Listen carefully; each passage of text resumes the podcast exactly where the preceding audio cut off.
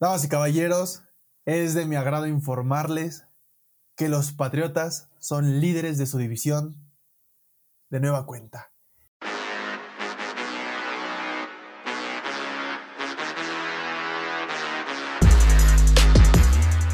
Y qué gustazo estar con ustedes, muchachos, una noche más, un día más, un momento más, una semana más de NFL. ¿Y qué estamos viendo? Lo venimos repitiendo semana a semana. Lo que está sucediendo en este momento del NFL es algo que a los fanáticos nos gusta, esa incertidumbre de decir quién carajos es el mejor equipo de cada conferencia.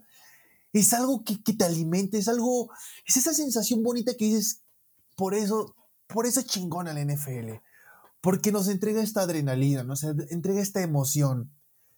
Y antes que nada, quiero agradecerles por estar aquí. Esta ocasión nos acompaña Manuel Mondragón, Víctor Contreras, su servidor, Carlos Cuenca. Para desfortuna del espectáculo, la Bills Mafia aún no sale de su cueva, se fue a esconder, se enterró, se hundió, aún no se recuperan, pero esperemos que muy pronto estén de regreso con nosotros. ¿Cómo están muchachos? ¿Cómo vivieron esta semana de NFL con resultados sorprendentes? La tabla se movió, hay de todo. Bien, digo, mucho cambio en principalmente en la, en la conferencia americana, donde pues, sorpresivamente los Titans pierden, la Bills Mafia se, se esfumó de la faz de la tierra desde el domingo a la mediodía. Y pues contento, o sea, me, me emociona que, que en esta segunda mitad de la temporada se estén viviendo cosas emocionantes. Ya empezamos a ver las primeras rodadas de cabeza con, con, con el coordinador ofensivo de, de, los Giants, con Jason Garre. Entonces me, me está agradando esta segunda mitad de, de, la temporada. Pues sí, estuvo, estuvo buena la jornada. Este, igual, partidos sorprendentes. Jugadores que igual decepcionaron con, con actuaciones, pero la verdad es que, pues sí, estuvo buena en general triste, triste en lo personal, eh, ayer, este, en el Monday Night, pero contento hoy que se dio la noticia que a la cola Jason Garrett. Y es que realmente ya empezamos a entrar en esa etapa de la, de la, temporada en donde las cabezas empiezan a rodar. Digo, la verdad no es nada padre que alguien pierda su trabajo. No es nada padre que alguien pierda su trabajo, pero pues es parte de, ¿no? Aparte, por ahí, otro equipo que seguramente está contento son los Osos de Chicago, que se empieza a escuchar, a rumorar, que ya es casi un hecho, que después de este jueves, después de los partidos del Thanksgiving Day, McNaghy dice adiós a Chicago. Es una enorme posibilidad, entonces creo que es un equipo que se va a beneficiar bastante de esto. Pero bueno, antes de empezar a entrar en detalles, señores, vamos a empezar a analizar esta semana, vamos a empezar ver qué nos tiene preparado, porque los partidos fueron de ida y vuelta, los resultados nos dejaron en shock.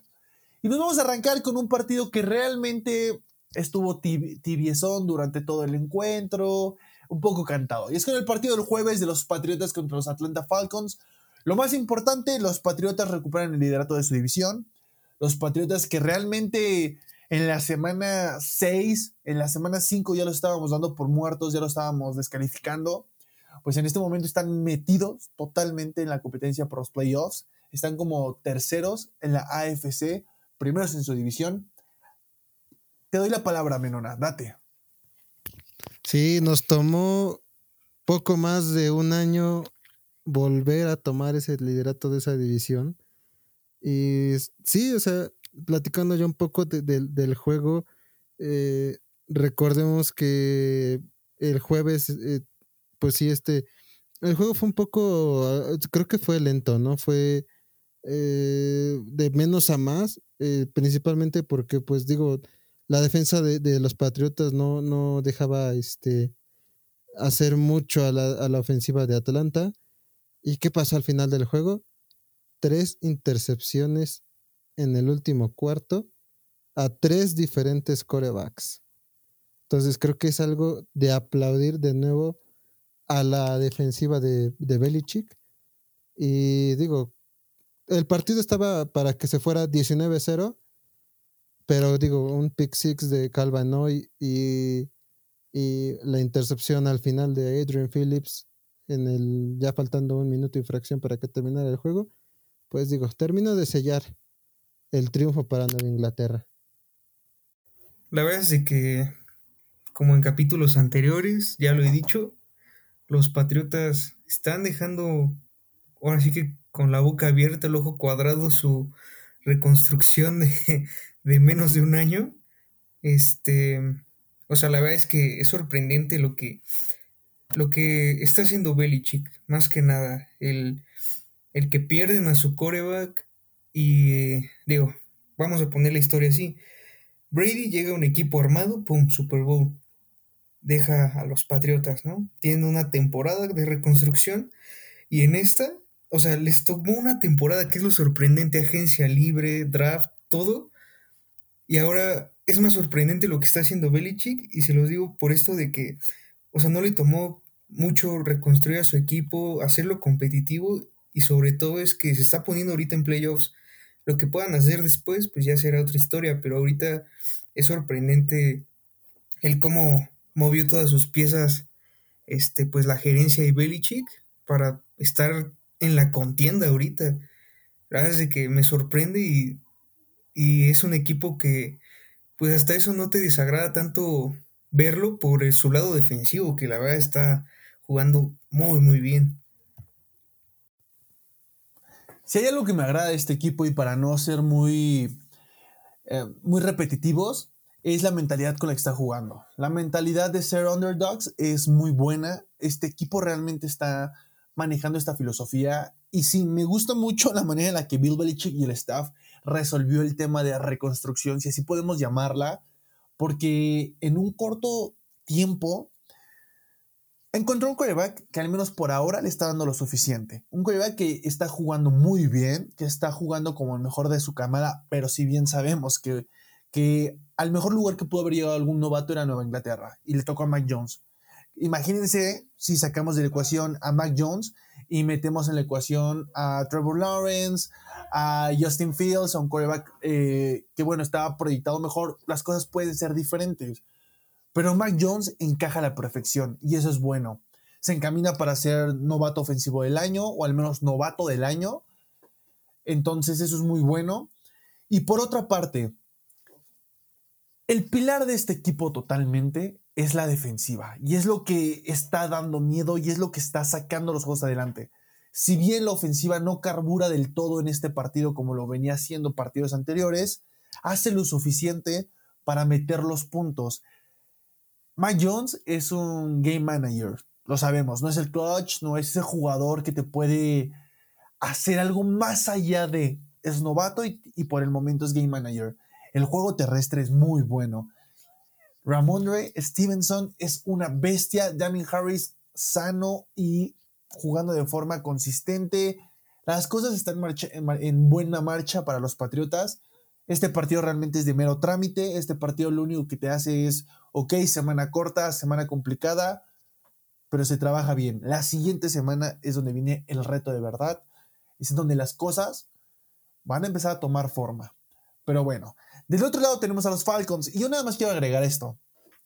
¿Qué falta le hace a este equipo Cordell Patterson?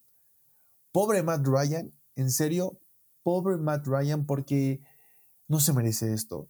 No se merece esto. Es un quarterback con talento, con calidad y no se merece esto. Y el tercer punto es, qué triste por la afición de Atlanta. En serio, qué triste. No han logrado levantarse desde aquel Super Bowl 51 doloroso este partido se la pasaron recordándoles eso todo el día, en todo momento. Creo que la afición terminó más deprimida que el mismísimo Calvin Ridley. Entonces, este equipo está hundidísimo. Lamentable. Pero, si alguien no tiene nada más que aportar respecto a esto, nos podemos pasar al siguiente juego. Los Santos de Nueva Orleans enfrentando a los Philadelphia Eagles. Un juego que creíamos iba a estar del lado de los Santos, pero Filadelfia dijo, hey, sigo en la competencia, hey, soy un buen equipo, solamente necesito tener la oportunidad. ¿Cómo vieron este juego, muchachos? La verdad es de que Filadelfia con este juego da, pues un golpe de, autoridad en, ahora sí que en su división y en, en, la nacional, porque han venido de menos a más con, pues con Jalen Hurts y su defensiva ha venido jugando bastante bien. O sea, un jugador a reconocer es este Darius Slay. O sea, lleva tres pick six en la temporada. O sea, ha sabido bien regresar el balón y pues contribuir en pues en esa defensiva que como les digo ha jugado demasiado bien. Y es de que es de reconocer también la labor de Jalen Hurts que no manchen, ha venido igual de menos a más, ha venido lanzando mejor, corriendo bien, anotando una tras otra. No, la verdad es que están jugando bien y pues lo reconozco, es rival divisional de, de mi equipo, pero pues están, se están viendo bien y, y ahí les va un dato. En las últimas semanas han sido la ofensiva número uno de la, de la NFL. O sea, hay nada más para que calen cómo, pues cómo está moviendo Jalen Hurts el balón en su equipo y cómo está haciendo que pues ganen juegos. Estaba viendo hoy en la mañana una tabla en donde comparaban su primera temporada de Lamar Jackson con esa temporada que está teniendo Jalen Hurts y es, es casi igual. La verdad es de que pues están jugando bien. No sé qué opinan ustedes. Sí, yo también, este, respecto al juego, creo que de los mejores juegos que yo le he visto a, a, a. Y digo, ya no quiero ser también muy repetitivo, lo mismo de Darius Slay, yo también vi ese dato de, sus tres picks en, en, la temporada, entonces igual lo mismo, creo que a partir de la, de la derrota que tuvieron con Tampa Bay en, jueves por la noche, eh, han venido de menos a más y qué bueno porque en esa división donde están los Cowboys y, se ven dominantes, puede que en el segundo juego divisional no van a ser tan no va a ser tan sencillo ganarles otra vez a los Eagles como lo fue en el primer juego. Entonces, cuidadito con los Eagles porque también pueden buscar boleto de, de comodines y no creo que sean un, un, un rival muy sencillo a vencer. ¿eh? Y para concluir, nada más quiero hablar un poquito de, de Nueva Orleans, que si bien la, manera en la que este equipo ha afrontado la temporada también es algo que se debe de reconocer. Eh, hay un cambio de quarterback, tu prospecto, el jugador que le estaba haciendo bien, se lesiona, tienes que jugar con la banca, con Trevor Simeon, y también lo empieza a hacer muy bien. Este partido lo pierden por 11 puntos pero sí es un equipo que se debe de respetar, sí es un equipo con una buena defensiva. En el último cuarto meten 22 puntos. En el último cuarto meten 22 puntos, que es lo que realmente los acerca al marcador. Durante todo el juego Filadelfia estuvo dominando. En el primer cuarto 14 puntos, en el segundo cuarto 13 puntos, en el tercer cuarto 6 puntos y en el cuarto cuarto 7 puntos. Mientras que Nueva Orleans metió 0, 7, 0 y 22. Muchos fueron puntos en tiempo muerto, pero aún así, aún así, a pesar de este descalabro, creo que los Santos siguen siendo ese equipo incómodo. No creo que sean equipo de playoffs, yo creo que no, yo la verdad los voy sacando de la ecuación. Pero si son un equipo que pueden darle la sorpresita o el mal gusto a algún otro equipo que sí realmente está aspirando a algo más. Por ahora me, me gusta la manera en la que están sobrellevando la situación. Pero bueno, siguiente juego. Muchachos, realmente vamos a hablar de este partido. Dolphins contra Jets. ¿Hay algo que tengamos que mencionar de este partido más que hoy se anunció que Joe Flacco y Mike White van a la lista de reserva COVID? Fuera de eso, Miami, bueno, una victoria más. Sí, no, este, digo, pobrecitos de los Jets están, están pasando por cosas difíciles, pero hay que reconocer algo no le interceptaron a Joe Flaco. Y creo que los Jets venían con una rachita de que cada coreback que tomaba la titularidad en todos los partidos la habían interceptado. No tengo a la mano ese dato, pero creo que creo que lo, lo he visto.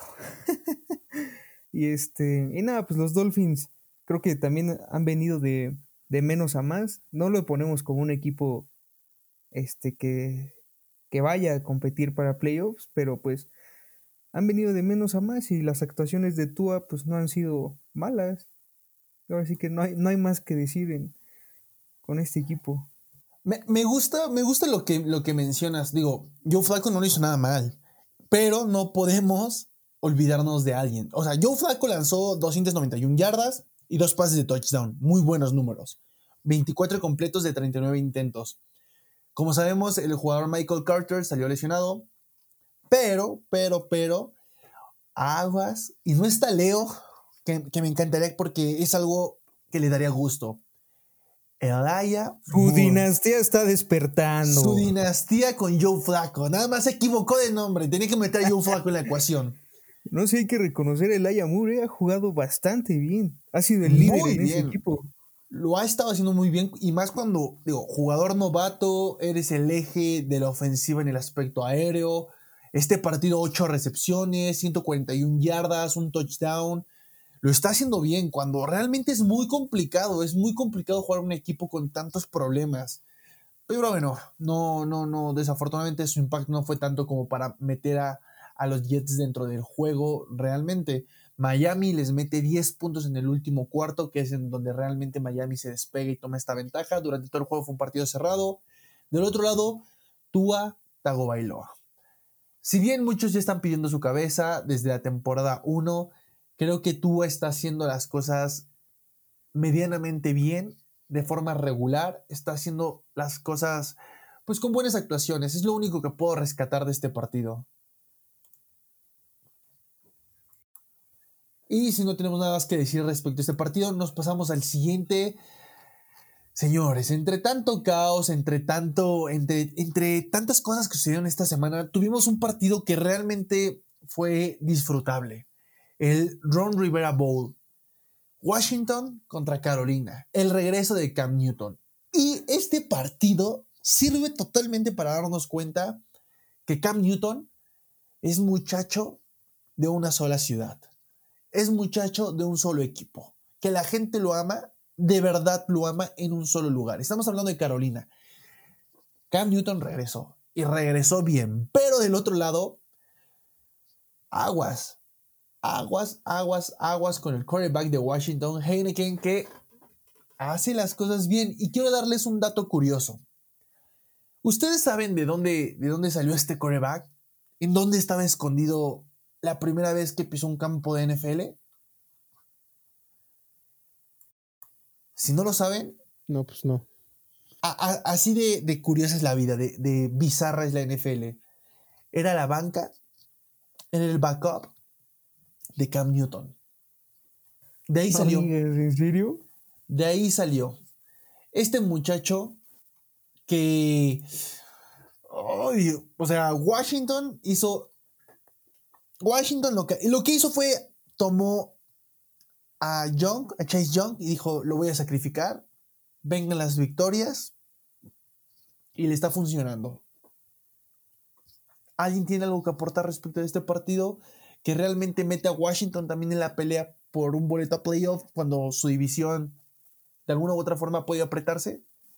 Yo creo que no. O sea, si han venido, o sea, sí están pues jugando bien. Heine que ha jugado mejor que semanas anteriores, pero yo creo que no. O sea, veo más completo a Filadelfia por el cómo están haciendo las cosas que que pues al fútbol team, la verdad. Pero pues sorprendente lo de Cam Newton, ¿no? También tuvo una muy buena actuación a pesar de que perdieron. No sé, la verdad es que pues, me gustó. Sí, a mí también me, gustó el, regreso de Cam a, la que era su casa. Y la verdad es que no fue una mala actuación y, y nada más para resaltar lo, lo buen jugador que es Christian McCaffrey. Esa, manera de levantarse con la cabeza es de otro planeta. Totalmente. Es algo que solamente un atleta de su, de su calibre podría hacer. Se ve, se ve es algo, la jugada. es, solo, es algo que solo Christian McCaffrey puede hacer, no un atleta, solo él. A ver, yo les voy a preguntar algo. Y es porque, porque justamente hoy en Twitter estaba viendo por ahí vi un tweet que decía que qué bueno que los fans casuales empezaron a dar cuenta que Jonathan Taylor y Nick Shop eh, son mejores que Derrick Henry. Pero yo creo que, que entre tanto caos que está viendo ahorita con los corredores de NFL y las buenas actuaciones que están teniendo, se nos está olvidando un nombre. Y es Christian McCaffrey. Pues, Para ustedes, simplemente- ¿quién es mejor? ¿Christian McCaffrey o Jonathan Taylor? No, Christian McCaffrey. Digo, lamentablemente lo que le pega mucho son las lesiones, pero un Christian McCaffrey sano es un jugador arriba de lo élite. Sí, no, Christian McCaffrey es, es de otro planeta. Este, eh, sin duda alguna, es mejor, es el mejor corredor de la NFL. O sea, sí hay que decirlo. Eh, hasta por arriba de Derrick Henry por su versatilidad, por su forma de correr el balón. O sea, de verdad es que es de otro planeta Christian McCaffrey. De verdad, el que solo haya tenido 10 acarreos y 59 yardas, 5.9 yardas por acarreo, la verdad es que es de otro planeta, su recepción es todo. Por eso, o sea, muchos dicen, no, este, el rey Derrick Henry, el príncipe Jonathan Taylor, ahorita así, ¿no? Pero, ¿y Christian McCaffrey? O sea, de verdad, El dios Christian McCaffrey. el dios Christian McCaffrey, porque eh, los otros dos corredores que mencionamos están arropados por una buena línea ofensiva y Christian McCaffrey, ¿no? Sí, yo también me quedo con eso. La verdad, Christian McCaffrey, eh, las lesiones sí lo afectan, las lesiones sí lo han mermado un poco, pero no podemos olvidarnos de él. Y si bien está en, en Carolina, que es un equipo que realmente es raro, o sea, una semana está en playoffs, en zona de playoffs, otra semana no. Este partido realmente complicado, divertido, entretenido, eh, con altibajos, pero ah, es que la defensiva de Carolina realmente es buena, es muy buena esa defensiva, pero hay algo, hay algo que no encaja en esa ecuación. Pero tal vez se descubren semanas más adelante o las cabezas empiecen a rodar, no lo sabemos. Y bueno, nos llegamos a un partido. Ah, señores, es momento de decir la mentira llamada Bills, realmente. Ya podemos encender las alertas. Capítulos anteriores mencionábamos que no, que no encendía alertas, que todo iba a estar bien. Llega Jacksonville, te dice, hey, cuidado. Y ahora llegan los Colts a pegarle a uno de los equipos que es o era favorito para el Super Bowl y ahora no sabemos realmente qué es. ¿Ya podemos llamar la mentira llamada Bills o todavía es muy apresurado? Yo creo que, híjole, no lo sé, es muy complicado, pero hoy por hoy yo digo que sí. Porque bien tú ya lo venías mencionando en capítulos anteriores que pues su calendario no, no les beneficiaba eh, conforme pues al nivel que pues deberían de traer con los equipos contra los que juegan, ¿no? O sea, ya perdieron contra Tennessee, ya perdieron contra los Colts. O sea, no se han visto en juegos pues que deberían de ser importantes contra rivales que son contendientes. La verdad es de que, híjole, en este momento yo sí los pongo como, pues como un bust que todos proyectábamos a lo grande al inicio de la temporada. Yo tengo por ahí, miren, yo tengo dos puntos. Y es que es lo que hablábamos eh, durante la semana. Realmente hay que ver, el si vemos el calendario de los Bills, no le han pegado a un equipo importante. Vamos a recapitular. De la primera semana pierden contra Steelers. Creo que todo el mundo dimos por hecho que esa derrota, bueno, no era de preocuparse, la desmeritamos. Y creo Sí, que sí, no. Fuera de ritmo, inicio de temporada, pero no. Y no, creo que Porque eso nos dejó. ha venido jugando bien también. Y cuando también ya era un equipo que estaba descartado desde pretemporada, o al menos digo, yo lo descartaba desde pretemporada Sí, y realmente ahí se mantiene todavía. Siguiente semana le ganan a, los- a Miami por paliza, después le ganan al Washington Football Team, le ganan a los Tejanos, realmente equipos flanes, equipos que no te pedían realmente una competencia y llega la semana 5 en donde nosotros creíamos que ya los fantasmas de Josh Allen no puede ganarle a los Big Boys. Eh, Buffalo no puede hacer ese salto grande, lo iba a romper y le ganan a Kansas City, pero pues sabemos qué clase de Chiefs estamos en ese momento. Sí, sí, no, no, no. Un Kansas City que está jugando al nivel de Houston. Siguiente semana, los Titans. Un partido realmente cerrado, un partido que realmente dejó ver muy buena calidad de parte de los Bills. Pero después de eso, las cosas han venido desmoronando. Siguiente semana, pierden contra los Titans. Siguiente semana le vuelven a ganar a, Miami. Pierden contra Jacksonville. Le ganan a los Jets. Y esta semana los apalea los Colts. Y es muy, muy contrastante porque un partido antes le metes 45 pepinazos, 45 puntos a los Jets. Y la siguiente semana te meten 41. Así de inestables son los Bills en este momento. Y el segundo punto que quiero mencionar es Carajo, qué miedo. Y lo digo yo porque eh, a inicio de la temporada hablábamos de esto también con la Bills Mafia, de la mesa redonda. Josh Allen y el término regresión. Y el problema es, ojo, no estoy diciendo que ya hay una regresión como tal, pero al menos este juego y el pasado, Josh Allen ha sido factor negativo para los Bills. Este partido lanza dos pases de touchdown, pero dos intercepciones. Entonces, ¿qué ¿Qué onda con, esto, con este equipo en este momento? No, y los touchdowns en tiempo basura permitido por los Colts, ¿eh? Sí, sí, exacto, exactamente. Ya en tiempo muerto, ya sin mucha esperanza, Josh Allen mete los puntos. Sí, la verdad es que yo sí comienzo a ver otra vez una, una regresión. Estoy viendo como un año, un año uno, un año dos de, de, de Josh Allen. En conferencias apenas había dicho que, que que no estaban siendo contundentes a la ofensiva y que parte de eso era, era su culpa. Sí, está bien que admita eh, parte de, ¿no? De, de, esos este, errores, de que no tengan contundencia en, al momento de la ofensiva. Pero no sé también qué tal involucrado está ahí McDermott de que siento que ahí hay un tema de confianza de que de cómo estaban en la en la temporada pasada. El, el momento que tenían la temporada pasada, eh, muchas situaciones, ¿no? Que, tal vez sean de, confianza y siento que ahora no, no están pudiendo retomar el camino eh, del equipo que ya lo estábamos colocando, ¿no? Como un equipo eh, peligroso, de, de no, no va a ser fácil que, que, ganes. Entonces creo que es una pequeña, es una gran regresión porque, digo, comparándolo con este, con este caso, el caso Kansas City, ¿no? Kansas City lo estábamos ya dando por muertos, no sabíamos qué estaba pasando. ¿Por qué? Porque Patrick Mahomes estaba lanzando intercepciones, las, las intercepciones más tontas de los pases más tontos de su vida, ¿no? Eh, la, inoperancia de, Travis Kelsey que, se empezaba a ver medio, eh, no sé cómo, que tira balones, los receptores que estaban empezando a tirar balones.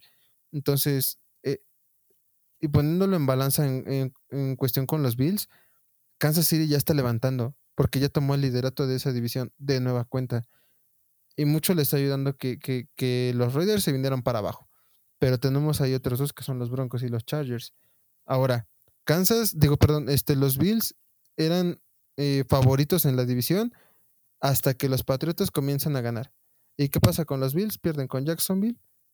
Y ahora esta derrota que, que realmente fue pues sorprendente, ¿no? Para, para, para la Bills Mafia. Eh, no sé qué, realmente qué esté pasando, no sé si realmente sea un tema de confianza, pero yo sí estoy viendo a un Josh Allen de, su año uno, ¿no? Muy, muy errático en, sus pases, en, la manera de jugar. Y no digo, no, no demeritar lo que hace Indianapolis, ¿no? Que, que hizo un gran partido. Jonathan Taylor se vuelve loco, pero la defensiva de, perdón, la ofensiva de, los Bills creo que tiene las armas necesarias para hacer un, un daño enorme. Mira, te voy a decir algo y aquí voy a defender un poco a Josh Allen. No todo es su culpa, porque si bien sabemos, también el otro equipo juega, ¿no? Juegan a neutralizar a los jugadores, pues, peligrosos, importantes. Y este, pero aquí hubo un factor para, y ha habido un factor para, pues, para hacer ahora sí que añicos a la defensiva de los Bills y es el juego terrestre. Lo vimos contra los Titans. Eh, los Titans igual vinieron de atrás, pero recargaron pues todo el juego en Derrick Henry, ¡pum! Ganan, ¿no? Y en este partido, y se los dije en la semana, no sé si recuerdan, el factor va a estar en Jonathan, Jonathan Taylor. O sea, van a ganar por Jonathan Taylor. ¿Y qué fue? Los destrozó, se los comió. Y, y aquí es donde hay que criticar la defensa de los Bills. Permitirle a un corredor hacer tanto daño y que ya te lo hicieron antes y te lo vuelven a hacer ahora. Yo creo que eso habla muy mal de su defensiva y es una, es una defensiva que pues mucha gente, todos poníamos en el top, pero ahorita se vieron mal. O sea, los dejaron ver mal. No necesitó Carson Wentz lanzar la maravilla, sino Jonathan Taylor lo hizo todo. Yo también estoy de acuerdo contigo, Manu. O sea, no, tampoco podemos culpar a Josh Allen. Sí creo que empieza a dar estos pequeños sesgos de una regresión, eh, lo cual se puede arreglar en un futuro. Yo creo que el, el partido que va a cambiar todo, para bien o para mal, es el partido que van a tener en, de esta semana en 8 contra los Patriotas de locales. El resultado de ese partido va a influir bastante, bastante en el estado de los Bills. Porque si los Bills ganan el partido y las cosas salen como las pinta el plan, uh, ellos podrían retomar el liderato de la división. Y creo que eso podría ser un catalizador para cerrar bien la temporada. Porque si bien sabemos que no importa mucho cómo inicies, a menos que seas Miami, que inicies tirándolo todo en siete juegos, ¿verdad?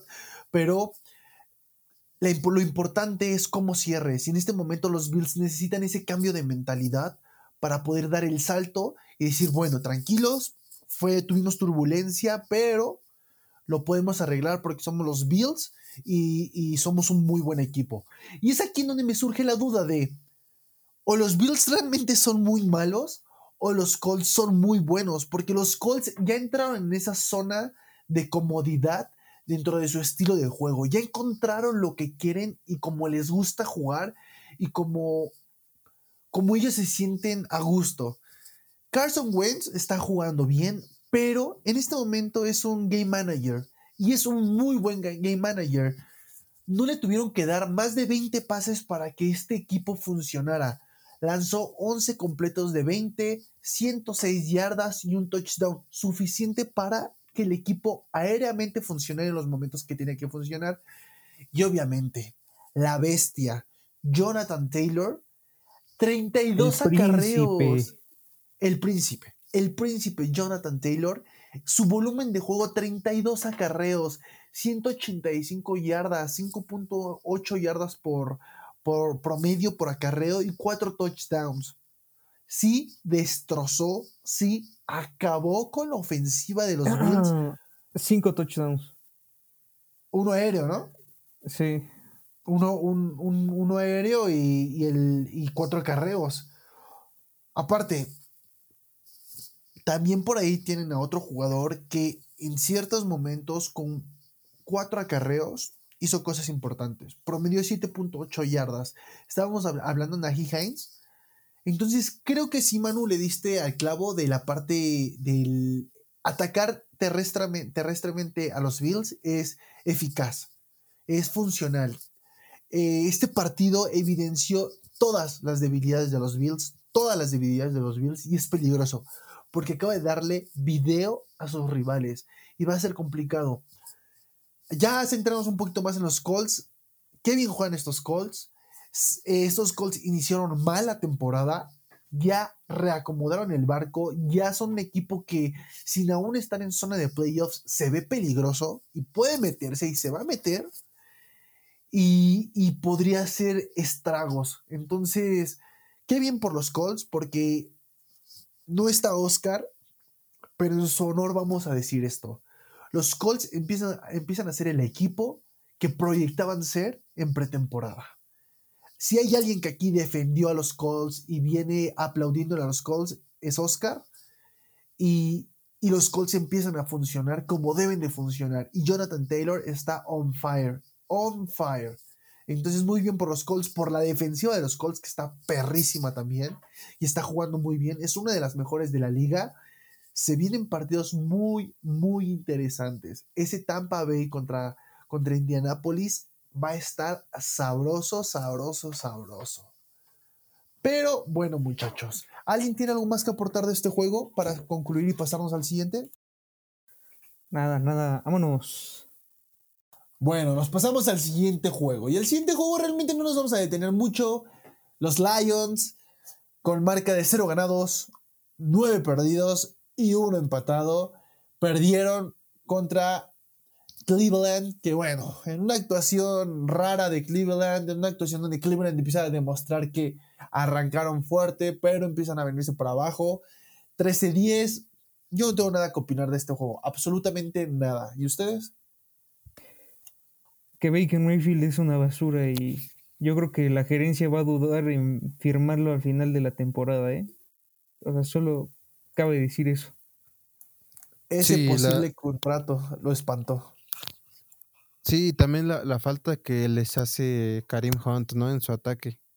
Digo, medio, medio complicado y extraño que, que tengan ese resultado ante los Lions y realmente yo sí confirmo lo que creo que hace tiempo dijimos, ¿no? Los Lions, o al menos para mí, los Lions no son lo que muestran en su récord, pero bueno, que una pena por los Lions.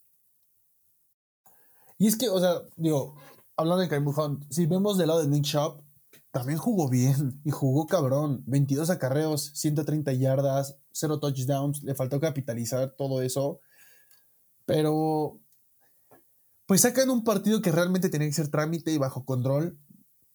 Eh, los 13 puntos por los que ganan los, los Cleveland Browns eh, lo meten, los meten en el segundo cuarto. Y fuera de eso, el marcador no se movió para nada. Un partido aburridísimo. En el tercer y cuarto cuarto fue totalmente para los Lions, que meten 7 puntos y después 3 puntos. Entonces, realmente un partido de trámite que se jugó de una forma muy suelta.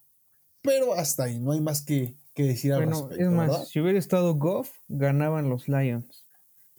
O sea, Y pudo ser la sorpresa, pudo ser la sorpresa. sí, pero sí. Ya, ya llegará, ya llegará. Puede que esta semana se le dé a los Lions ganar.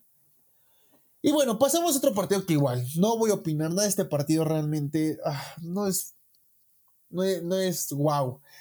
Trámite también para los San Francisco 49ers que le ganan 30-10 a los Jacksonville Jaguars. Señores, ¿qué onda con este juego? Aburridísimo.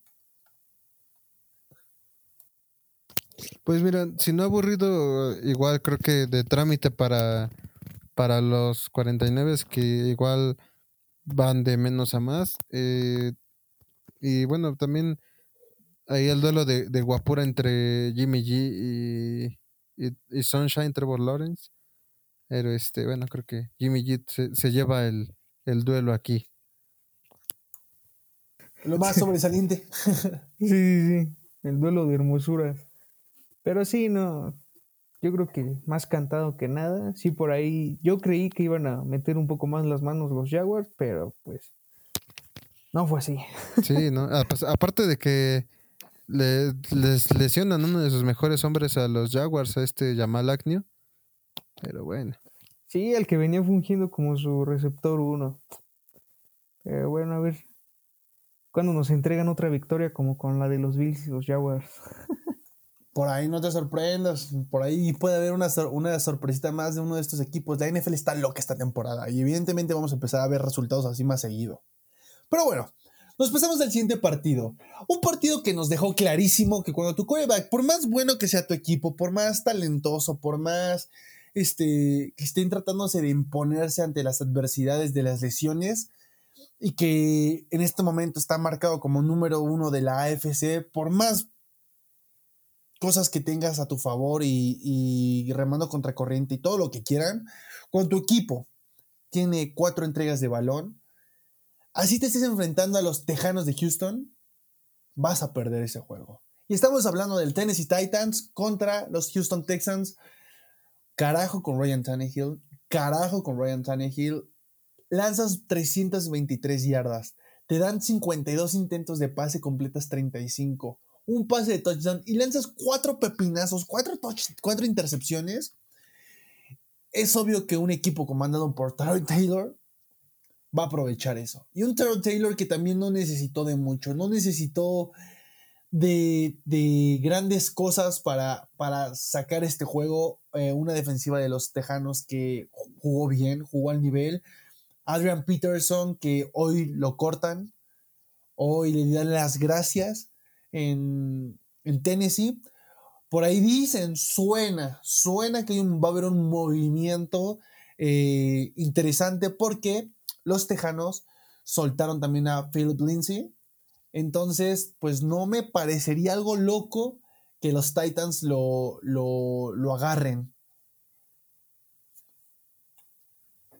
Pero por eso...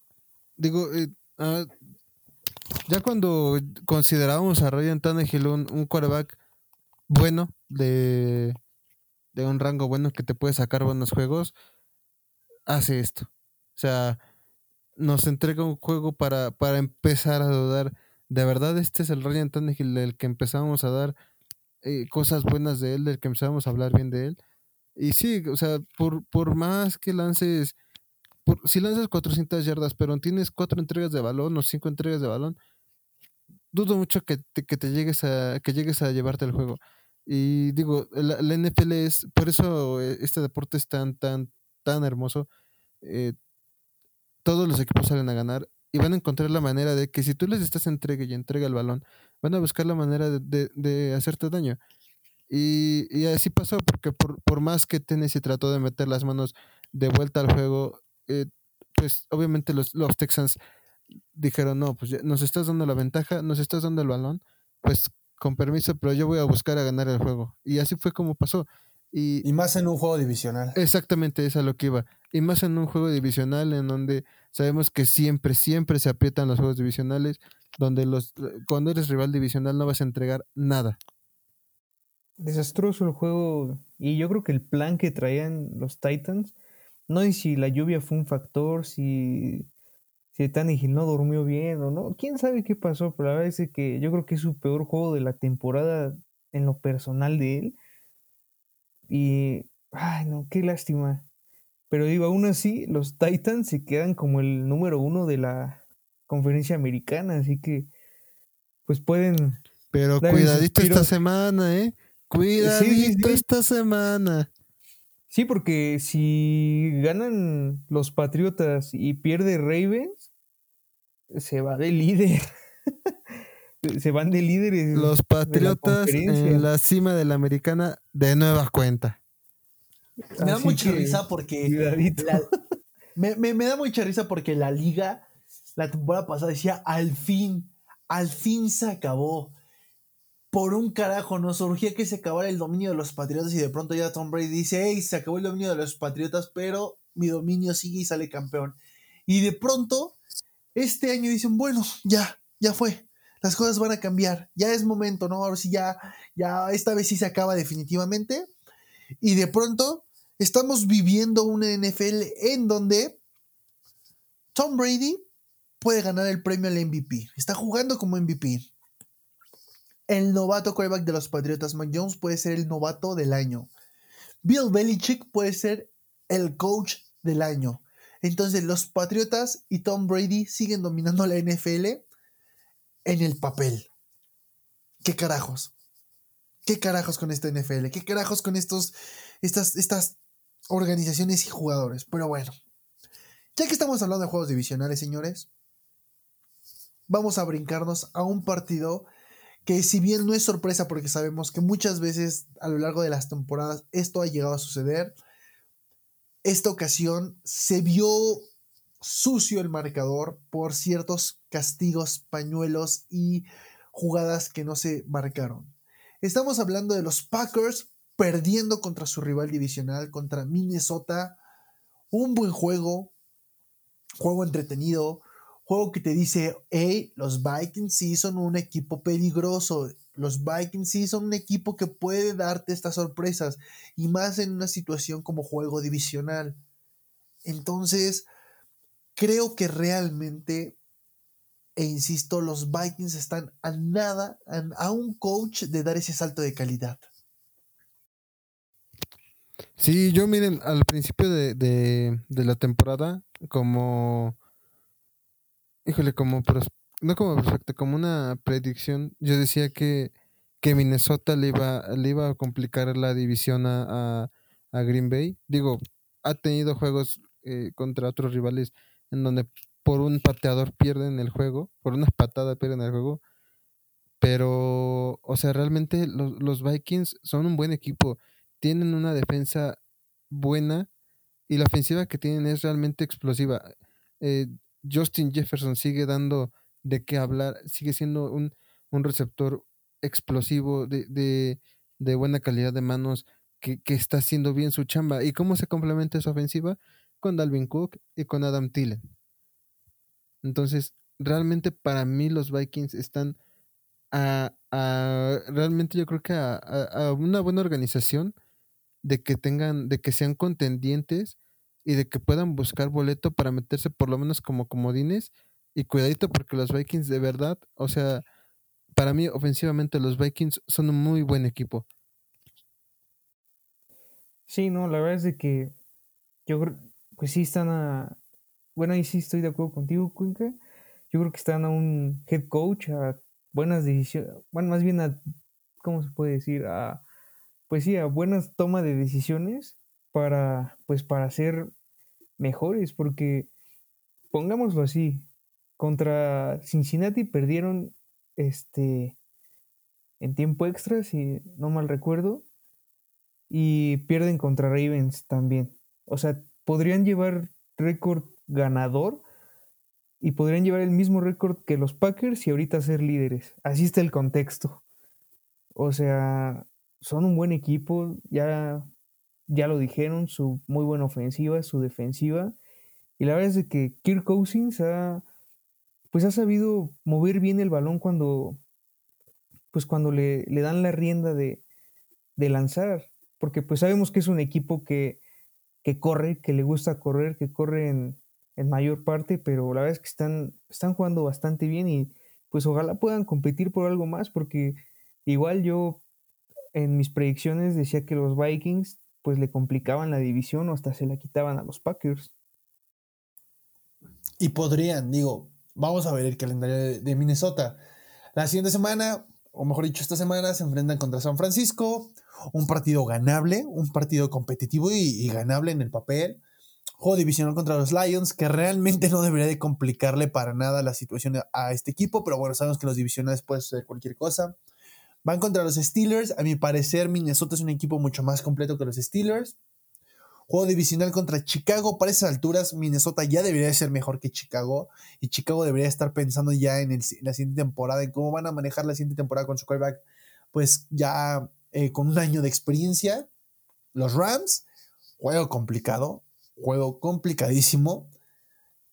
Penúltimo juego contra Green Bay, creo que va a ser fundamental este juego. El juego de los Rams y el juego de los Green Bay, dos semanas seguidas, dos juegos seguidos, mejor dicho, perrísimos para Minnesota y cierran con Chicago. Entonces, complicado, sí, eh, por los enfrentamientos divisionales.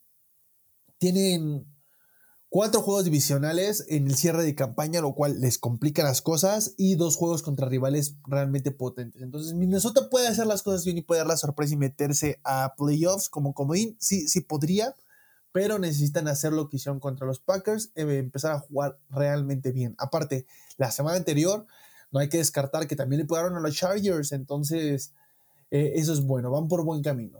Y bueno, continuamos. Siguiente partido. Un partido que realmente ah, Chicago perdió. Ah, ah, ¿Por qué Chicago? En serio, duele, duele ver este equipo. Un partido que estaban manejando, un partido que necesitaban cerrar con defensiva nada más, cerrar bien y dejan que Ravens tenga vida. 16-13, Ravens contra Chicago.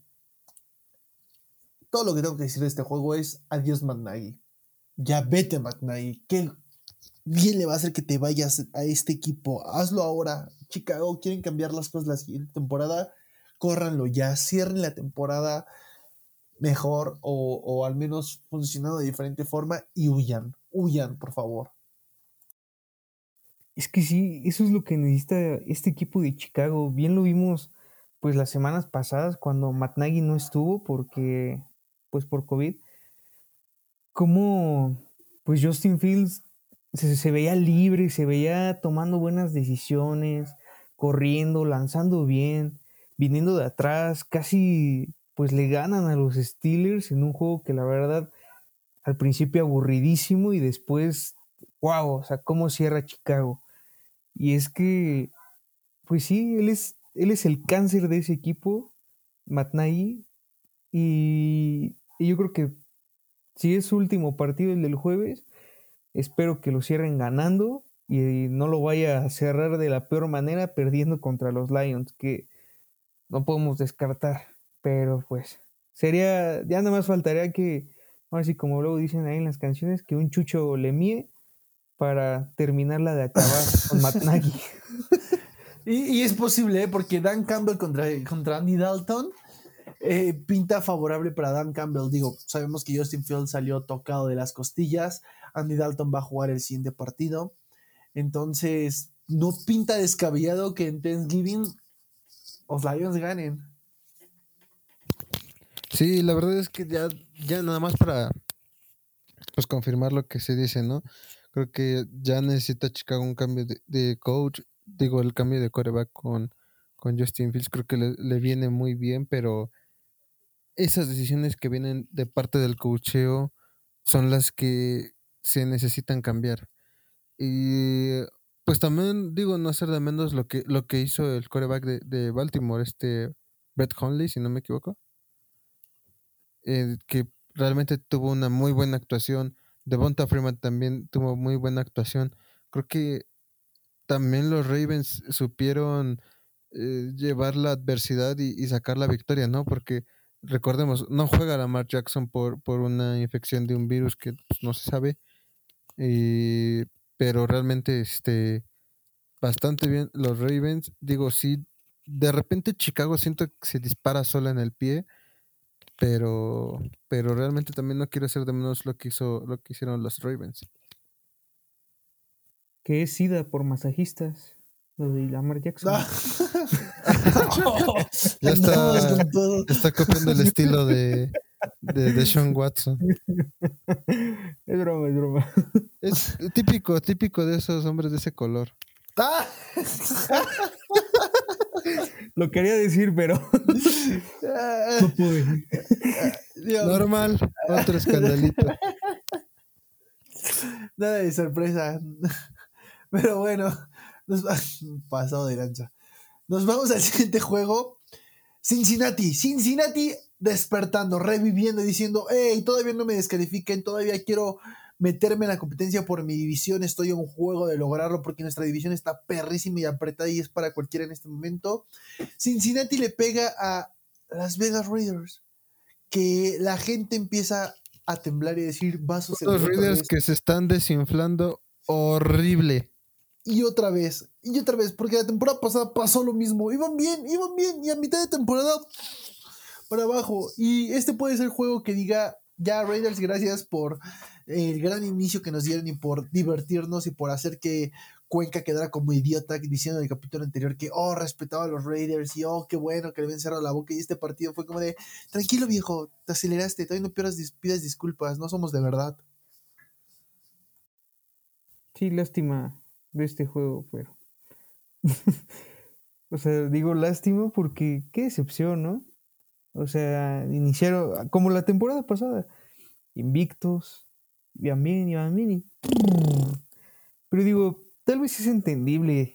Este, tal vez ahora sí ya les empezó a pegar el tema de su head coach, el tema de su receptor borracho asesino, el tema de su loco con armas. O sea, yo creo que ya, ya les está empezando a pegar más ese factor extra cancha que pues ahora sí los ven como unos malosos, ¿no? No sé, yo siento que... es. Literalmente. Ahora sí, La verdad- están haciendo, están tomando pertenencia del equipo. Es eso, no es lo que tú no ves. El color Co- negro, el lado Ah. oscuro de la liga. Carajo, viejo. Ah, no más. Estamos con todo, eh, estamos con todo. Yo, si hay un jugador que la verdad me. Me. Siento, siento feo por él. Siento, digo, mereces algo más, mereces otro equipo, mereces a alguien que te respete es a Darren Waller.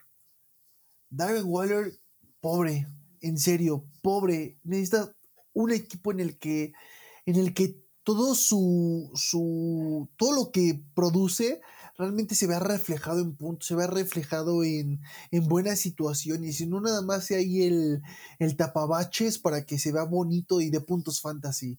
Qué triste, en serio, qué triste por él. Y del parte de los Bengals, pues bueno, Joe Burrow tiene un partido regular, Joe Mixon jugando de muy buena forma, Tyler Boyd, eh, Jamar Chase, por ejemplo. Es un equipo que empezó a trabajar las cosas bien con una defensiva estable y aún se mantiene la competencia. Creo que por ahí podría, podría hacer cosas importantes ya en este cierre de campaña. Eh, se les vienen semanas medio complicadas. El siguiente juego para los Bengals es contra Steelers, Divisional, Chargers, 49ers. Entonces son tres juegos cruciales, tres juegos que pueden marcar tendencia para llegar a los últimos cuatro partidos enrachados o hundidos. Todo depende de, qué tan buena sea la planeación y si realmente pueden aprovechar esta oportunidad que acaban de ganarse pegándole a los Raiders. Pero bueno, señores, nos vamos a pasar a otro partido y nos vamos a pasar el equipo que, que hay que ser sinceros, este equipo le pertenece a un solo hombre. Cambió de esposa, cambió de dueña, cambió de señora ama de, reinos, de todo. Estamos hablando de Seattle. Seattle ya no le pertenece a Russell Wilson, le pertenece a Jano Smith. Y quien diga lo contrario nos agarramos a madrazos. Porque Russell Wilson al parecer desapareció. Russell Wilson al parecer dice bye bye. Yo regresé de mi operación de dedo y dejé el dedo ahí en el consultorio y me hace falta y por eso no puedo lanzar bien. Porque se Dejó el cerebro, dejó el cerebro, ya no hace nada. ¿Qué le pasa a Russell Wilson? ¿Dónde está Russell Wilson? Se busca, señores, se busca Russell Wilson. Por favor que aparezca pronto porque Seattle está urgido de un quarterback y Jano Smith tiene hambre de victorias. Y del otro lado, los Arizona Cardinals. Qué bueno. ¿Alguien quiere que le dé la palabra en este partido? Yo. Mira, solamente voy a decir algo. El Patitas de Molcajete no está jugando. Y no es por nada, pero no se ven más los Cardinals. Entonces, aguas. Aguas. Porque Colt McCoy, MVP. Es que es lo feo. Cuando Colt McCoy Colt McCoy te gana, juego divisional, y tu quarterback es Russell Wilson, dices, güey, ¿qué está pasando? Por favor, ¿qué está pasando? Cuando el mejor quarterback en el emparrillado es Colt McCoy y no Russell Wilson, dices, carajo, carajo. Sí, una lástima estos Seahawks que pues yo creo que sí, ya los vamos descartando de la contienda de playoffs. Sí, claro, y como dijo Oscar, si, si puede que pasen tres de esa división y el único que no pasa es, Seattle. Claro. Sí, no, yo creo que pues sí, ya vamos bajándonos del barco. Sí, bajándonos del barco de... No, el barco de Seattle ya está hundido, o sea, ya es el Titanic en este momento. Y es el Titanic, ya, ya, o sea, Russell Wilson está en modo. Han pasado 84 años desde que era bueno. ¿Qué me pasó? No lo sé. Han pasado 84 años desde que tenía mi dedo completo. Y le ha ido mal. Le ha ido mal realmente. La división, o sea, ya eh, está perdida para Seattle. Evidentemente con una marca de 3-7 y más cuando el líder va 9-2 y el que está arriba de ti va 5-5 y, y, y puede hacer cosas más importantes que tú. Entonces, creo que Seattle no va a salir del fondo de, su división. Sí, no, la verdad es que, pues sí, decepcionante, pero pues hay que resaltar a, a los poderosísimos Cardinals que sin su coreback titular, sin su receptor principal, pues cómo hacen las cosas. La verdad es que, pues sí, sí, llenan de orgullo sus muchachos porque pues la temporada pasada ahí medio dando chispazos y todo, y ahorita pues siendo el número uno de la, de la nacional y que muy pocos pues reconocen, ¿no? O sea, todos, o sea, muchos dicen, no, es que, o sea, sí llegan a playoffs, pero ahí se quedan. Pero la verdad es que pues se han visto bien. O sea, Cliff Kingsbury ha movido sus piezas de manera que pues sí te deja con el ojo cuadrado y te vas para atrás al, al ver que en partidos que los descartas porque no está Murray, los ganan y los ganan bien. Para mí el mayor ganador de Arizona es Zach Ertz, que sale de Filadelfia y llega a, Arizona y, llega bien y, se empieza a volver líder a la ofensiva y se empieza a volver pieza clave. Me gusta lo que es Zach Ertz y también me gusta mucho lo que está haciendo James Conner, que se ve diferente, se ve se ve hasta más contento que cuando venció el cáncer. Se, le ve más nuevo, más fresco al muchacho. Y es bueno eso. ¿No te digo? ¿Ahora qué, Manu? Nah, pero sí, sí están jugando bien. Sí, completamente de acuerdo. En este momento creo que ah, bueno, sin Kyle Murray y sin DeAndre Hopkins es difícil decir que Arizona es el mejor equipo de, la, de la conferencia americana. Pero, pero, pero, pues si son buenos. De la conferencia americana. Digo, de la conferencia nacional. Si son buenos sin sus estelares, ahora que Kyle Murray regrese, creo que va a ser un equipo, un equipo importante. Y están haciendo bien las cosas. Me gusta eso.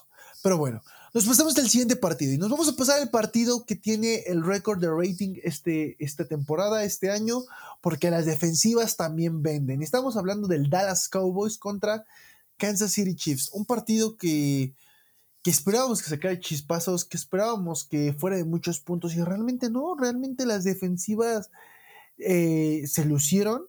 Micah Parsons, qué bestia es Micah Parsons, en serio, carajo con este muchacho pasadísimo de lanza. Y del lado de Kansas City, la defensiva ya empieza a responder en los momentos que debe de responder. Ya podemos decir que los Chiefs regresaron, ya podemos decir que despertaron y que realmente ahora son un equipo de temer y son ese equipo que esperábamos. Yo creo que sí.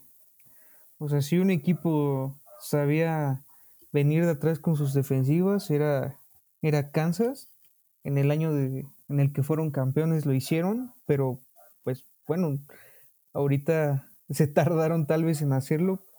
Y es que pues eso le da un poco más de seguridad a, a Mahomes, que a lo mejor pues por la presión que todo el juego se recargaba sobre pues sobre él y su ofensiva, pues ahorita se alivian un poco con su defensiva jugando mejor que este, venían promediando, o sea, antes de estas tres últimas semanas venían promediando que les anotaban más de 30 puntos y ahorita solo han permitido este, menos de 20, así que pues sí, sí se ha notado la mejoría y, y pues a la confianza en, todos sus, en todas sus estrellas que tienen.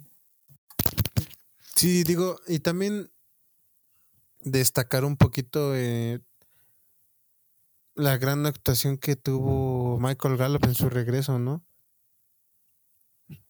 Digo, se queda como el receptor número uno, eh, con la ausencia de, de, de Amari Cooper por, por COVID y de CD Lamb que, que sale durante el partido. Creo que Michael Gallup se, se montó el equipo en, en cuestión de las recepciones, ¿no? Porque ni Cedric Wilson ni otros receptores pudieron hacer la chamba. Yo vi que se les caían los balones, pero bueno. Y retomando la pregunta de podemos ver si ya cansas ese equipo o despierta el equipo que pensábamos que era. Para mí todavía no es suficiente. Se enfrentan a una buena defensa, sí le ganan, pero siento que todavía tuvieron unas complicaciones en ciertos momentos del juego. Y pues obviamente Mahomes lo dijo por ahí, eh, respeta mucho a, Micah Parsons, que para mí es el prospecto que se puede llevar el, el novato defensivo del año. ¿eh? Está cañón. La verdad está, está, está ruda. Aparte, eh, Dallas tiene a Micah Parson y tiene a Dix. Entonces, ah, fueron dos muy buenas adquisiciones en, este draft. Y le diste el clavo. Dallas juega sin realmente su, tridente de receptores estelar. Solamente ah, pues Michael Gallup en su regreso, que bien se echa el equipo al hombro. El, el jugador no receptor, jugador que tuvo mayor número de recepciones fue Dalton Schultz, que tuvo 6 recepciones y 53 yardas. Entonces creo que eso sí influyó bastante, claro que sí, pero aún así los equipos juegan. Y del otro lado con Kansas City, yo también no estoy muy de acuerdo en decir que ya Kansas City despertó y regresó. No, yo creo que este equipo va a regresar por completo hasta que Patrick Mahomes empiece a jugar como Patrick Mahomes y deje de jugar como un quarterback promedio que te tira 260 yardas y una intercepción y cero pases de touchdown. Eh, por el otro lado, pues qué bueno que para Kansas City que regresa Clyde edwards eso, eso le va a sumar bastante a su ataque y a su defensiva que se mantenga simplemente. Pero bueno, si no tenemos nada, más que decir de este juego, nos pasamos ya al penúltimo juego y un juego que realmente sacó chispas, un juego que realmente fue entretenido de ver y que presentó ciertas situaciones por ahí muy interesantes y por ahí una jugada de un, de, un Steeler que no quiero mencionar que se volvió loco, de un Steeler que se volvió loco y, agarró trancazos a, al pobre Justin Herbert en el suelo, pero bueno. Este juego, Steelers contra Chargers, 37-41. Un juego que sacó chispas. ¿Quién quiere aportar? No, la verdad es que un juego en el que los Chargers tenían pues controlado el juego, o sea, tenían una muy buena ventaja y los Steelers vienen de atrás, o sea, vienen este anotando 27 puntos en el último cuarto.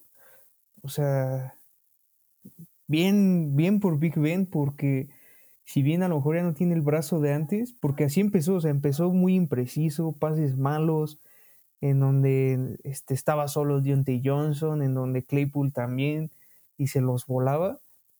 Este, pero pues supo cerrar bien y supo pues casi ganar este el partido pues el equipo de Steelers ya desde que este se, está, se están viendo bien algo a reconocer pues es a Najee Harris que si bien yo creo que Mac Jones ahorita va en las delanteras por el novato ofensivo del año, este amigo Najee Harris está también con todo porque igual en momentos se pues se carga el equipo al hombro y dice vámonos con todo, vámonos recio.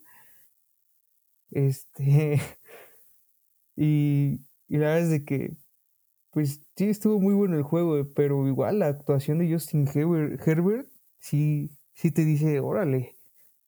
Sí, sí, yo creo que sí vemos ahí un coreback que va a ser top y élite en los próximos años, con un equipo a lo mejor un poquito más armado. Y hace que, no sé, me gustó mucho este juego, a pesar de que estuvo bien lento al inicio. Justin Herbert se volvió loco en las jugadas rotas. Justin Herbert fue el líder corredor de este equipo con nueva carrera sin 90 yardas. Se volvió loco, que fue lo que mató a los Steelers. Y sí, con este partido y con este resultado te dan ganas de volver a creer en los Chargers y decir, bueno, tal vez sí son de verdad. Sí, yo creo que los Chargers sí son de verdad. Y bien lo decía este Manu, eh, sí los Steelers vienen de atrás y, yo por, por momentos, ya en los últimos minutos, perdón, llegué a pensar que el, que el juego se iba a tiempo extra, pero híjole, es, lo que decimos, ¿no? los Chargers son un equipo bueno, es un equipo peligroso y, obviamente les, les, dan vida, se les da el tiempo para que, para que le saquen la ventaja nuevamente a los Steelers. Y las últimas jugadas, ¿no? También, eh, si no mal recuerdo, el último pase que tuvieron los Steelers son cuarta y 29, entonces realmente complicado que, que Steelers hubiera podido sacar el juego en esa situación o mínimo haberlo llevado a la larga. Sí, no, Mike Williams, este, para, pues ahora sí, la jugada que les da de nuevo la ventaja para ganar, en ese, su recepción y que falla tacleos los defensivos de Steelers y que se escapa, parece que, pues sí te deja de que, pues sí te deja ver que tiene una ofensiva muy explosiva los Chargers también, con Keenan Allen, con Mike Williams, pero sobre todo con este hombre, si bien le dimos reconocimiento a Jonathan Taylor, Austin Eckler, anotándose también cuatro touchdowns.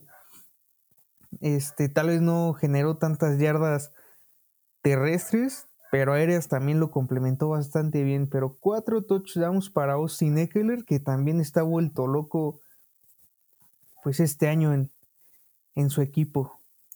Sí, dijo, hey, Jonathan Taylor es famoso, yo también quiero ser famoso. Hey, Jonathan Taylor acabó con muchos equipos en fantasy, yo también. Y si nos tienen juntos, pero... y lo más chistoso es de que, este, o sea, Austin Eckler dice que, no sé si han visto sus entrevistas así, que, que pues él se tiene en casi todos sus equipos de fantasy y que pues él juega para, pues para hacerse ganar.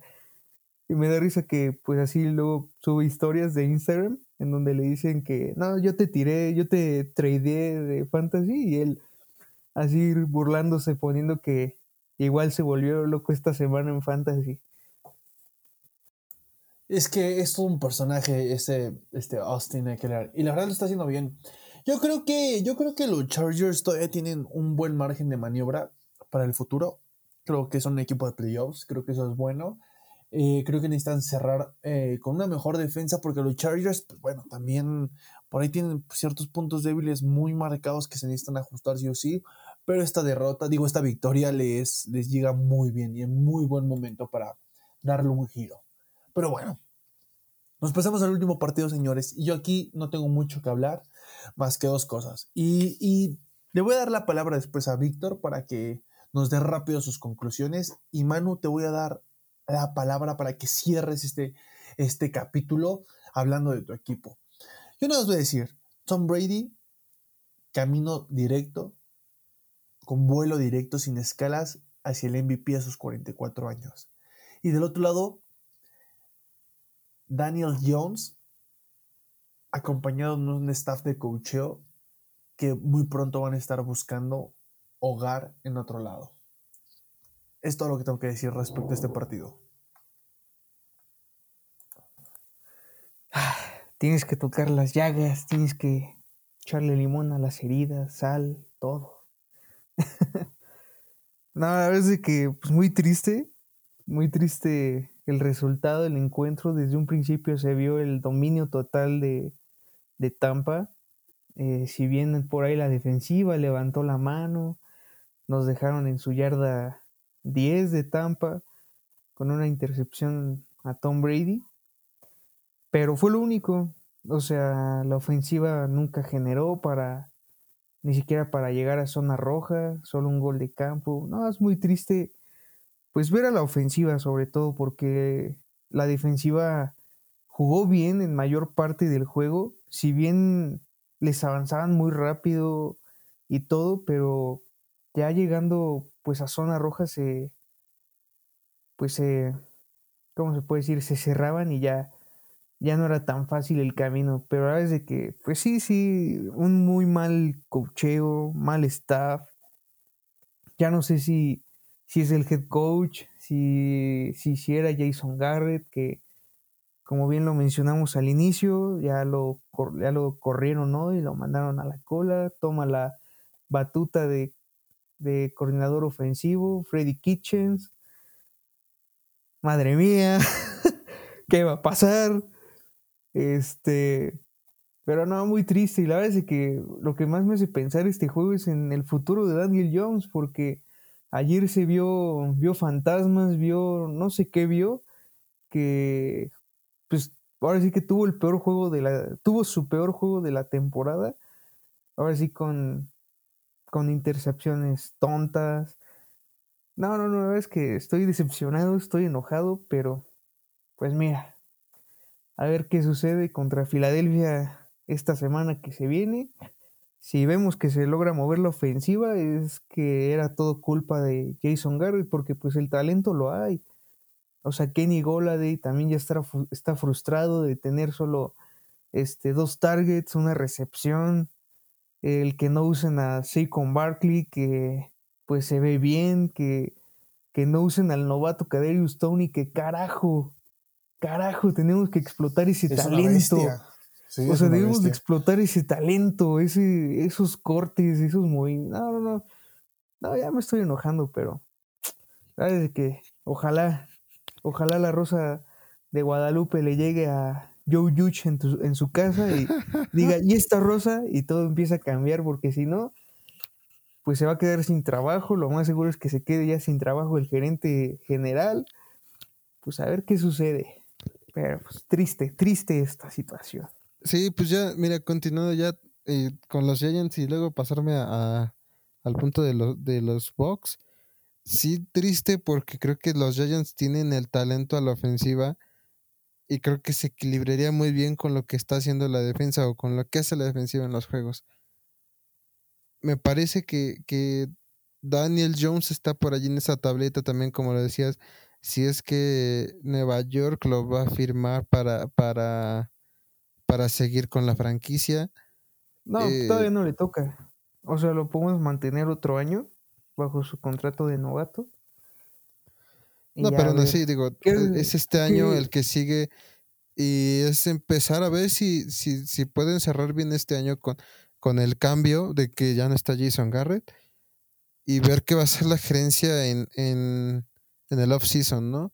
Principalmente creo que eh, eh, buscar buenos prospectos eh, como coacheo con el staff y mejorar todos esos huecos, porque ya lo decías, eh, Kenny Goladay es un talentazo, Kadarius Tony es un es un es un este, talento que explota mucho, que yo no, no tengo idea, yo creo que ni tú tienes idea del por qué no, no lo están poniendo en, en la ofensiva titular. Saquon, pues todos sabemos el, el tipo de corredor, el, lo que te puede generar a la ofensiva, ¿no? Entonces creo que no, no, no, muchos no entendemos el por qué con, con tanto talento, con buenos talentos a la ofensiva no pueden sacar los juegos. Ahora, eh, ya pasando al lado de los bucaneros, digo, Tom Brady está jugando en un modo MVP. Tom Brady a sus 44 años, si no me equivoco, está mostrando un nivel de, de como si tuviera 30 años. Creo que ni en sus mejores épocas con los Patriotas estaba haciendo estos números. Tiene números impresionantes. Regresa a Gronkowski, lo empieza a hacer brillar de nuevo. Le dan un poco de juego después de su lesión en las costillas. Y digo, eh, Tom Brady sigue encaminado, busca seguir ganando Lombardis, que, que es lo que él siempre está enfocado en hacer, en mejorar. Y digo, la, la defensiva de Tampa, que a lo mejor este es lo que comienza a tropezar un poco al equipo por lesiones, por, por lo que sea, creo que empieza a tomar eh, forma de nuevo. Creo que esta victoria los, con- contra los Giants en Monday Night eh, les viene bien, les puede tomar, les puede este les puede hacer eh, tomar la confianza de nuevo, eh, que sigan retomando ese camino del triunfo. Y nada, creo que seguir, seguir pensando o viendo a Tom Brady, a Tom Brady eh, a esta edad, jugando a este nivel y con estos números es, es impresionante. Señores, eso fue la tercera conferencia. Y creo, creo, que lo que estamos por ver las siguientes semanas va a ser un cierre cardíaco y repleto de adrenalina. Pero aquí tendremos los análisis, pláticas, conversiones, charlas, como quieran llamarlos, más, pues más a manera de fanáticos, porque esto es de fans para fans. Si nadie más tiene algo que aportar respecto a algún juego, quiero darles las gracias por habernos escuchado, por acompañarnos, por disfrutar de esta semana de NFL.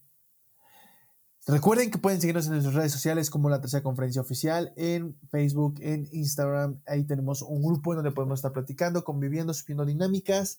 En Instagram estamos subiendo las votaciones para ver cuáles son los picks de los fanáticos. Y pues bueno, señores, Manu, Víctor, un gustazo estar aquí con ustedes. Disfruten esta semana, esta semana de muchos movimientos, esta semana con partidos cerradísimos, con partidos que realmente no hay un claro favorito. De disfrutar el jueves porque son tres juegos. Y el jueves, el Thanksgiving Day, 13 horas seguidas de fútbol. Uf, día soñado. Y qué mejor que sea en jueves, ¿verdad? Pero bueno, muchachos, gracias por escucharnos. Muchas, muchas gracias. Le mandamos un fuerte abrazo a todos en casa. Esperemos que se encuentren muy bien. A la mesa redonda, a, la mitad de la mesa redonda, que no sabemos en dónde se encuentran, que se tomaron el baile largo, pues también. Un saludo a todos y hasta la próxima. Bye.